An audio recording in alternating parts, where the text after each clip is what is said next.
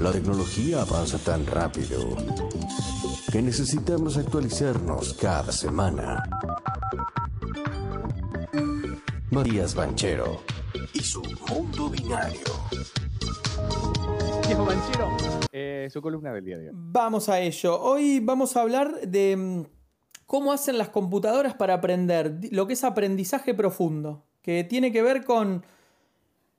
A ver, el punto es el siguiente, ¿no? Yo veo que se habla mucho, ¿no? Siempre lo mismo, inteligencia artificial y demás, pero me gustaría en, las columnas por ahí Mundo Binario hacer un poco de, de, un recuento histórico, digamos, de cómo se fue generando todo lo que es inteligencia artificial, aprendizaje automatizado y estas herramientas que al final nos, nos manejan la vida, ¿no? Después les voy a contar un poco al final del caso de también de, algunas, de algunas aplicaciones como lo que son TikTok o, o lo que es el GPT-3, que es un desarrollo que también puede escribir correos electrónicos por sí mismo, diseñar páginas web, no sé, escribir el código de, una, de una, aplicación muy sencilla o de escribir hechos históricos, escribirte un ensayo, traducir novelas, todas estas son las aplicaciones que tienen.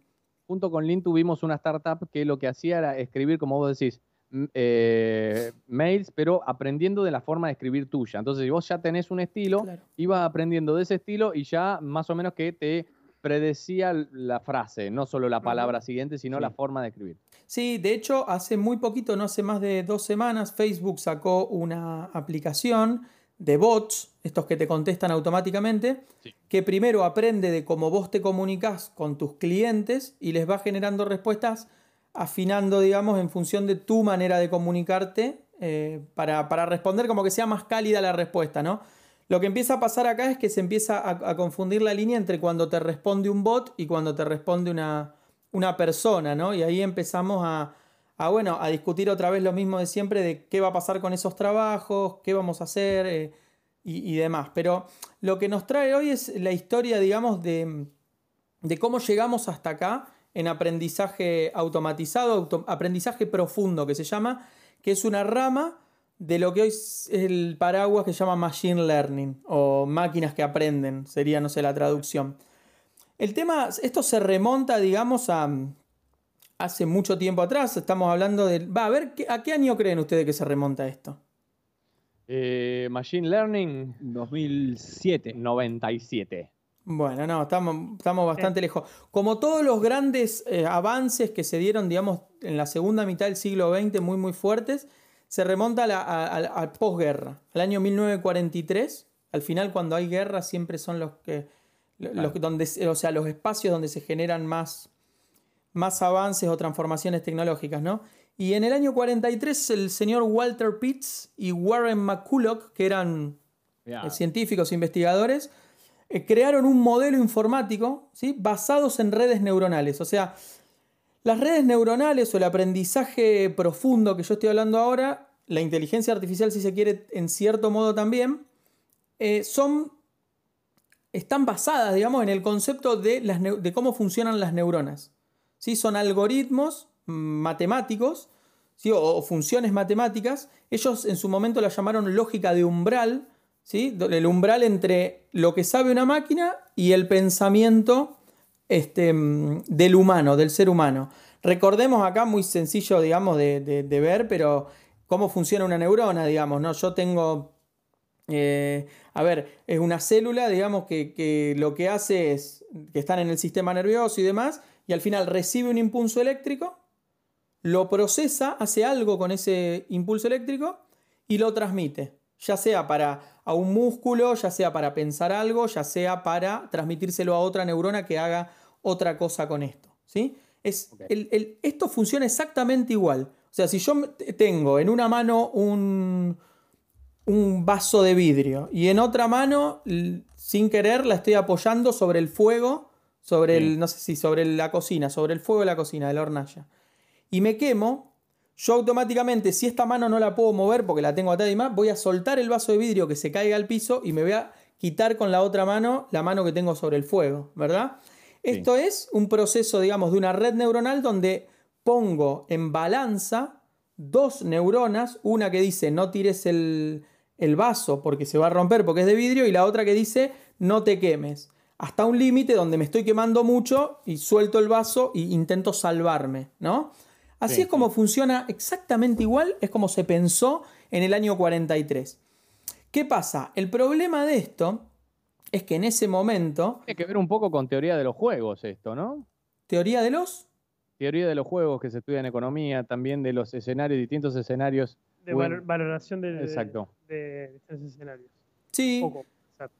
Sí, sí. De hecho, em, tienen, por ejemplo, se utiliza la, regla de la, de la, cadena de Dreyfus también, o sea, procesos de propagación de una causa y retroalimentación o retropropagación que se llama del efecto para ver cómo se comportó. Entonces vos podés hacer en economía, en biología, en lo que sea, podés simular una red neuronal, enviar un montón de impulsos, ver cómo se comportan y retroalimentar a esa red neuronal para que aprenda, como hacemos nosotros los humanos, igual, eh, en, cierto modo. algo que te alimente eso, que no, que no sale de ahí dentro. ¿Cómo? Que necesita siempre un tercero que alimente eso. Exacto, y siempre están los datos, que es lo más importante, que es lo que alimenta esa red neuronal. O sea, lo que sería para los humanos los impulsos, ya sea auditivos, visuales, sonoros y lo que sea.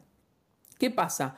Esto va avanzando y se van haciendo desarrollos, digamos, de, de diferentes redes neuronales y mm, hay dos inviernos que se ven, ¿no? Porque, ¿qué pasa? avanzaban, avanzaban, avanzaban. Vos fíjate, por ejemplo, hay una serie que es la de, Miss Maisel, que el padre de la, de la, protagonista era un investigador de Bell Labs. Bell Labs es un laboratorio que ahora es propiedad de Nokia, son laboratorios público-privado de Estados Unidos que fueron los de los primeros en investigar todas estas cuestiones. ¿Por qué? Porque al poder imitar el cerebro, yo puedo, por ejemplo, hacer procesamiento de voz o reconocimiento de imágenes. Esto es lo que me permite. Y detrás de esto estaban ellos. De que vos pongas un, megáfono y poder tomar las ondas de voz y poder transformarlas en información y poder procesarlas. ¿Qué pasa? Como las máquinas eran muy lentas en ese momento, hubo dos inviernos durante la década del 70 y del 85 al 90, al 90 95 que se lo trató como una pseudociencia a todo lo que es la inteligencia artificial, para que vean que no todo es color de rosa. Pero en el medio de esto tenés dos etapas en los 70s y en los 80s que aparecieron empresas muy importantes que enfocaron en esto, ¿no? Que son, por ejemplo, las van a, las van a, las van a conocer, digamos, fundación de empresas como Microsoft, Oracle, SAP y demás, ¿sí? Que son empresas que siempre estuvieron detrás de hacer que las máquinas aprendan.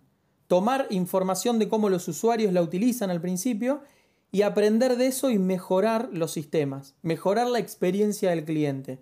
¿sí? Esto llevó 20, 30 años, ¿no? Y recién en la década del 2000, con lo que es Internet, la democratización de software y, crecimiento aparte del mercado grande, ¿se acuerdan la burbuja de las .com y demás en esa época? Recién empieza a aparecer ahí un mercado realmente interesante para lo que es el mundo del, deep learning, un, un mercado grande. ¿no? de Deep Learning. ¿Qué se empieza a hacer en, esa época? Por ejemplo, ¿no? hacia el año 99, que es lo que les decía, ¿no? que, empezamos a tener capacidad de, de, procesamiento rápido, las máquinas ya empiezan a competir, ¿no? no solo en un partido de ajedrez y demás, pero sino competir en acciones que hacen los, los humanos. ¿Sí? Por ejemplo, no sé, eh, ofrecían cuando hacían un analista de datos, vos ponías un tipo financiero y demás que haga un análisis de datos manualmente y la red neuronal ya empieza a hacerlo igual o mejor que el analista, ¿no? Todo esto abrió el campo después de Business Intelligence, analistas de datos, eh, bueno, todas estas cuestiones, digamos que, em, que empiezan las máquinas estas a aprender, digamos, a, superar a los humanos en tareas muy básicas. y después ya tenés en los 2000 donde 2000 a 2010, donde las máquinas ya, que esto ya es terriblemente importante para el avance, digamos, de la inteligencia artificial, las máquinas ya empiezan a detectar patrones de, los, de los, datos que toman. Vos le das un montón de datos y te, te diferencian patrones, como el humano, cuando vos lo mandás a un parque y vos estás mirando el parque. Ahí cambia todo. Ahí cambió todo. Y ahí cambia todo, porque diferencias un perro de un árbol, de una manzana, de un se pueden diagnosticar, digo, enfermedades, porque vos por ahí después con la Big Data y todo esto, podés diagnosticar de que de relacionar dos cosas que uno no tenía relacionado. Por ejemplo, que el consumo de café hace que vos seas, no sé, eh, te guste jugar a la ruleta, qué sé yo. Claro. Que vos por ahí no lo pensás y sin embargo, al tener todos estos datos, la máquina los eh, encuentra un nexo ahí. Pero estos datos también sirven, por ejemplo, para eh, los animales, para investigar animales o para contactarse con animales o la comunicación o algo Sí, así. de hecho, ahora vamos a llegar al, al 2020 o 2021. La semana pasada, una, de, una red neuronal, mm, una herramienta de inteligencia artificial muy, muy potente, des- hizo el- la- el- como la decodificación de, los, del- de lo que es material genético y, molécula- de- y proteínas, creo que es, más, más acabada, más precisa de la historia de la humanidad. Lo cual dicen que va a abrir la capacidad ahí para poder eh, ampliar mucho más, digamos, el microscopio y analizar mucho mejor, porque ¿qué pasa? Cuando uno analiza una molécula, por ejemplo, de agua, dice, bueno, H2O, bueno, una molécula de oxígeno, dos de agua. No tiene demasiada complejidad, pero cuando tenés una cadena de proteínas, ¿sí? Que son, no sé, carbono, yo me acuerdo de la universidad cuando hice el CBC, te digo, carbono 16, eh, hidrógeno 64 y demás, cuando son tanta cantidad, eh, oxígeno, no sé, 32, son muchísimas moléculas. Poder analizar esas moléculas y, predecir cómo se van a comportar dentro del cuerpo humano, porque aparte están rodeadas de un montón de- de millones de, por ahí de moléculas o de células alrededor, se hace mucho más difícil. Pero hoy en día ya tenemos capacidad de, de- de aprendizaje a partir de automatizado, por supuesto, que nos permite ya ver cómo va a reaccionar una molécula cuando yo le doy un impulso externo, ¿sí? Con, con inteligencia artificial. Mati, una consulta. Sí, Con inteligencia artificial, viendo patrones y cosas así, ¿podríamos determinar cuál sería el número para que H se ponga con la, la camiseta de River? No, No, no, no, señor. no. Sí, podríamos, podríamos estimarlo, digamos. Podríamos Mirá. estimarlo y decir, mira, todo el mundo tiene un precio. Y, y la inteligencia artificial vino a eso, a ponerle un precio a, a que H también se pueda poner la camiseta de River. I like la tecnología, siempre lo Me digo. gusta esto. ¿eh?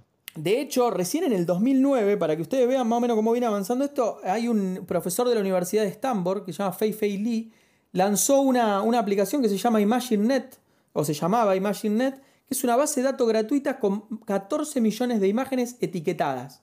Porque ¿cómo se le enseña a la, ima- a- a la inteligencia artificial? Piénsenlo como un bebé. Le señalás un objeto y le decís manzana, o le señalás un objeto y le decís perro. Y el nene a través de la repetición ve otro perro y dice manzana. No, no, perro también, aunque sea de otro color, aunque sea con otro pelaje y demás. Y va etiquetando en su cabeza el concepto perro. Bien. Esto funciona exactamente igual, exactamente Ah, igual, Más, más rápido. pero mucho más rápido. Vos tenés capacidad de, eh, de, de darle 14 millones de imágenes y hoy en día con la capacidad de procesamiento capaz que lo haces, habría que ver, depende de la máquina, pero en 5 minutos, 10 minutos, una hora. ¿no? Entonces, cuando reducís tanto los tiempos de procesamiento, cosa que antes quizás te llevaba 20 años, hoy en un minuto tenés la respuesta. Entonces, eso es, eso es le- le- o sea, para, para que se entienda un poco, ¿no? Yo quería hacer un poco el- la historia, digamos, de la, de la, de la inteligencia artificial y del deep learning, que es la parte esta de machine learning que estudia el aprendizaje simulando a las, a las neuronas, al aprendizaje humano. Y hay algo que no se puede hacer en este momento, pero que sí se va a hacer, como por ejemplo, en ese momento decían, no, todavía no, pero más adelante sí. Hoy Sí. se habla de...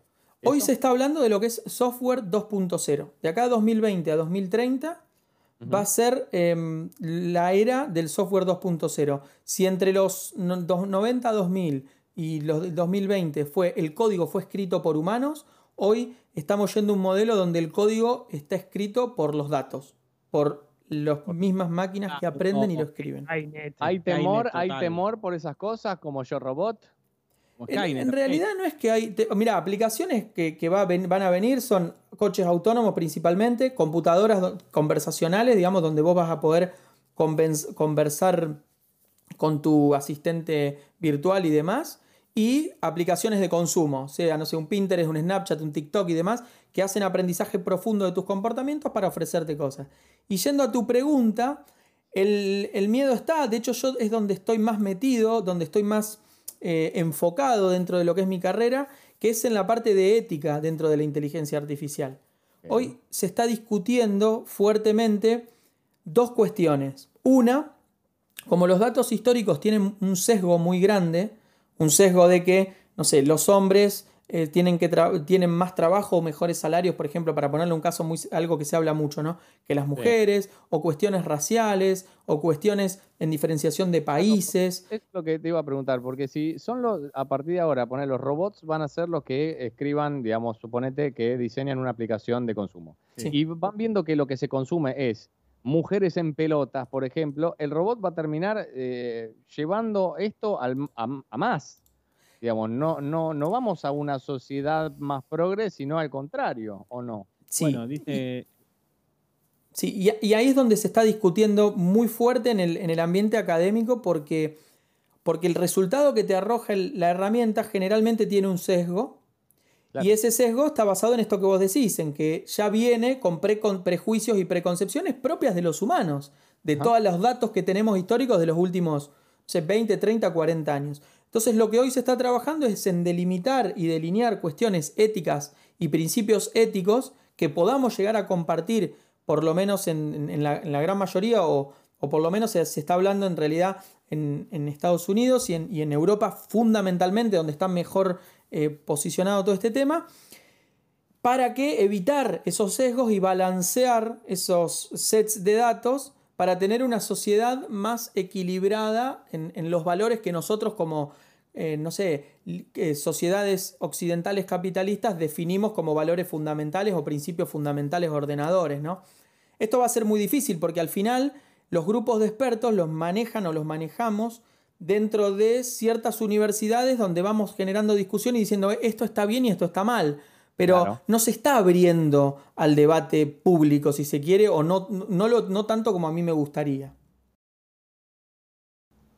Con esto, Mati, ahí yo soy un gran lector de Isaac Asimov, ah, casi el padre de la robótica, y, y, fue el que hace ya más de 50, 60 años dispuso las leyes de robótica, porque claro, de repente en un momento, suponete que en 40 años tengamos policías robots. Sí. Sí.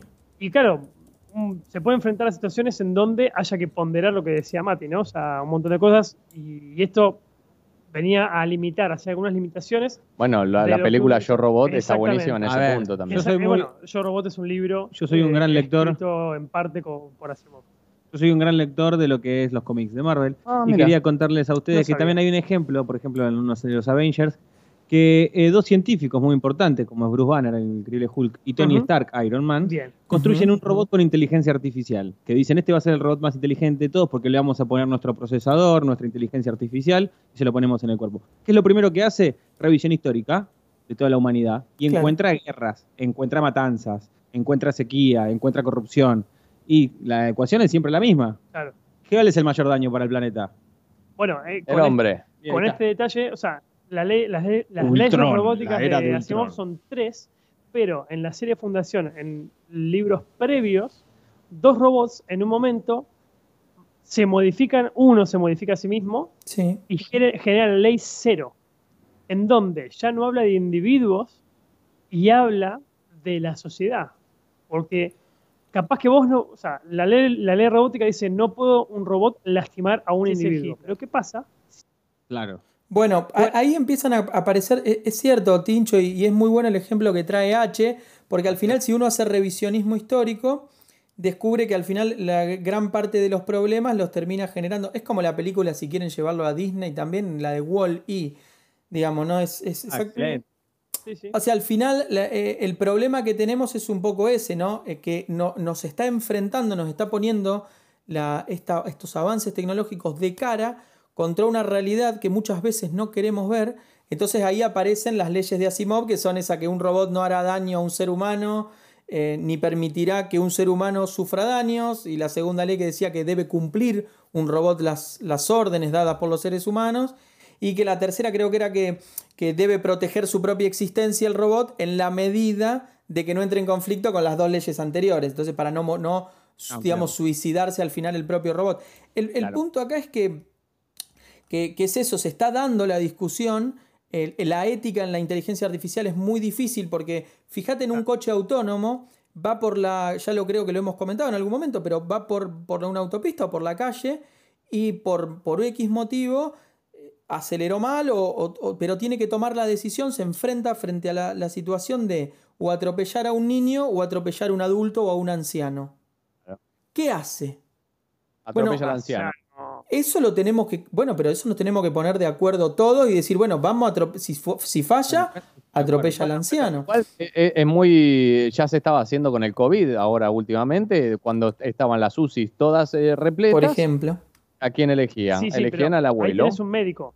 Está bien, es lo mismo una máquina, no, está bien, pero vos tenés una conciencia y sabés qué que puede enfrentar. Ahora, lo que plantea Mati es que de repente una conciencia artificial a la que estás programando tiene que tomar esa decisión. Y ahí, o sea, ahí entra la ética y es más, mucho más complejo, porque no tiene esa conciencia que vos sí tenés, o que bueno, vos no la tenés justamente. Eh, Así que me pareció interesante porque al final es, eh, todo se reduce o se lleva a un problema más bien de principios ético y, de, y de valores fundamentales más allá de que la tecnología avance y avance y avance y cada vez sean más complejos los modelos, más complejo el análisis que uno tenga que hacer y demás, eh, al final del día, lo, creo yo, lo más importante es esta discusión que nos tenemos que dar todos sobre em, la cuestión de la ética y, y hasta dónde vamos a dejar que esto avance y hasta dónde pretendemos que no. Muy bien, Matías Banchero, muchísimas gracias, muy interesante. Un oyente dice, hay un juego que se llama Detroit Become Human que va de lo mismo, es excelente. Mira, sí, sí, sí. ¿Es recomendable? No, no lo he jugado. Ok. Lo conozco de nombre. ¿Qué traes? Bueno, muy bien, muchísimas gracias, Matías. Muchas gracias, chicos, y buena semana. Chao, Tincho. Los, eh, esperamos a todos que vean Bit a Bit, o que escuchen Bit a Bit. Eh, eh, ¿cuándo Twitch, ¿cuándo arrancamos? Mira, arranqué, yo ya lo tengo ahí en el mío, lo estoy probando. De hecho, ayer también estuvimos casteando un par de partidas. Eh, lo, estoy, lo tengo bastante, bastante afinado. Pasa que estoy también trabajando, que les cuento ya que estamos, que vamos a, seguir saliendo los domingos, bit a bit de 22 a, a 0 horas por, por KW. Estamos saliendo también por la radio pública de Luján, que de hecho este eh, también. Y, y, la semana pasada lo voy a estar posteando hoy eh, ahí en, en las redes eh, me hicieron también una entrevista para lanzar el programa y demás, así que eh. estuve bastante enfocado en, eso, en que las cuestiones técnicas funcionen para salir retransmitidos y demás. Pero sí, yo estoy, estoy saliendo, de hecho voy a hacer un poco de comunicación por el, por el Instagram, arroba mbanchero10, sobre lo que es las salidas por el Twitch y los vivos que vamos a hacer y, y vamos a avanzar este domingo con el cómo vemos en los medios digitales el comportamiento y las acciones y los avances o no que está teniendo Oriente y principalmente China. Que se dio, se va a dar esa charla un poquito en, en bit a bit, con una, un tinte un poco tecnológico como siempre, pero vamos a discutir de eso, en medios digitales. Muy bien, Matías Banchero y su mundo binario, muchísimas gracias. Como siempre, nos volvemos a hablar el miércoles que viene. Vale, chicos, cuídense. Buen día.